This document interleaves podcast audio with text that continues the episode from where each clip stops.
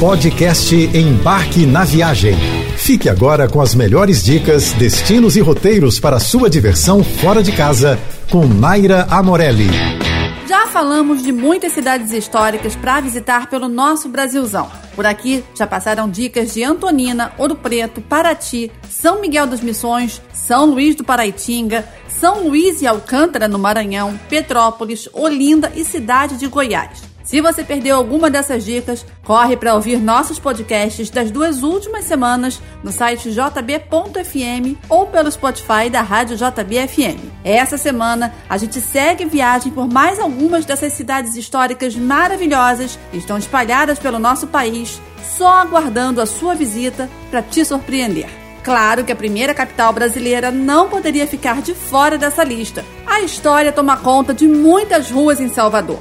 Em 1985, o seu belíssimo centro histórico foi considerado patrimônio mundial devido ao seu importante valor documental, com seus casarões antigos, igrejas e diversas outras construções. O centro histórico é composto pela Praça da Sé e Pelourinho, Terreiro de Jesus, Largo de São Francisco e Santo Antônio além do Carmo, mas o grande destaque mesmo fica por conta do Pelourinho, a região que concentra boa parte do passado da cidade.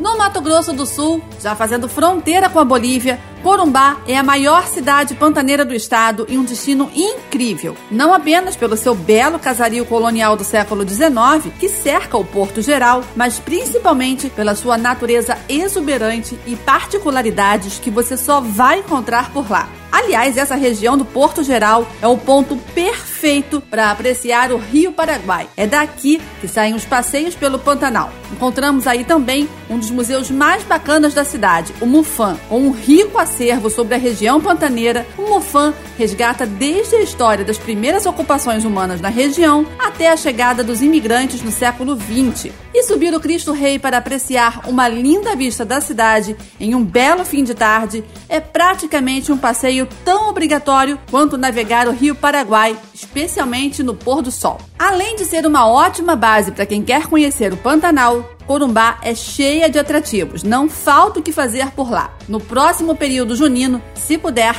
participe do Arraial do Banho de São João e viva uma das experiências mais emocionantes da cidade.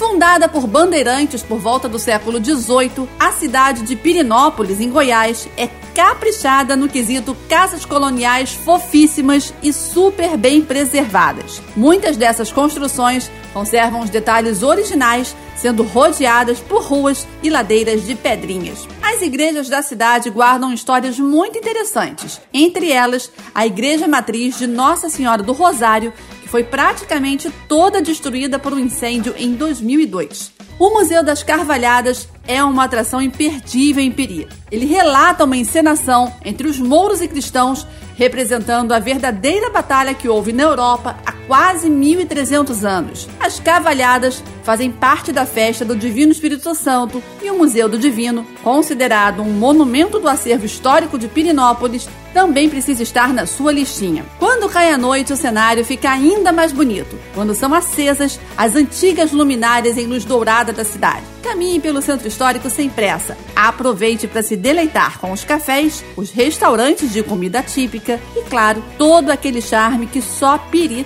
tem. A antiga vila de São José do Rio das Mortes, pertencente ao Ciclo do Ouro no estado de Minas Gerais, Tiradentes é uma das cidades históricas mais bem conservadas do país. Um verdadeiro livro de história a céu aberto. Ela recebeu esse nome em homenagem ao alferes Joaquim José da Silva Xavier, o Tiradentes, líder da Inconfidência Mineira e uma das figuras históricas mais emblemáticas do Brasil. A arte barroca impressiona os visitantes e pode ser admirada pelos casarões, igrejas e muitos monumentos da cidade. O maior exemplo é a Igreja Matriz de Santo Antônio, com esculturas de aleijadinho na entrada e a decoração em ouro e prata no seu interior. O Museu Padre Toledo, onde o antigo Inconfidente que dá nome ao local morou, e a Capela Nossa Senhora do Rosário dos Pretos também devem ser visitadas. Aproveite a visita para andar na Maria Fumaça, que leva a São João del Rei, uma das rotas ferroviárias turísticas mais famosas do país. Em tempos normais, uma boa opção é viajar durante os eventos como o Festival de Cultura e Gastronomia, que recebe chefes do mundo inteiro, e a Mostra de Cinema de Tiradentes. Alagoas é outro estado que esconde cidades históricas belíssimas para visitar na região Nordeste. Erguida sobre as margens do Rio São Francisco, a encantadora cidade de Piranhas ficou muito famosa por ter sido o local onde foi exposta a cabeça de Lampião e seu bando. Por lá, você vai encontrar lindas casinhas coloridas bem distribuídas em ruas e becos que levam a impressionantes mirantes, onde é possível observar toda a região do Alto. Já Penedo considerada o primeiro povoado do estado, foi erguida às margens do Rio São Francisco em meados do século XVI. Atualmente, suas raízes estão muito preservadas em seu belo centro histórico, marcado por um conjunto arquitetônico muito significativo, repleto de museus e igrejas. Mas apesar de todo o charme da cidade, a maior atração da região fica mesmo por conta do passeio de barco que leva a Foz do Velho Chico, no município vizinho de Piaçabuçu, uma das melhores experiências na região e, claro, um passeio imperdível. Você ouviu o podcast Embarque na Viagem.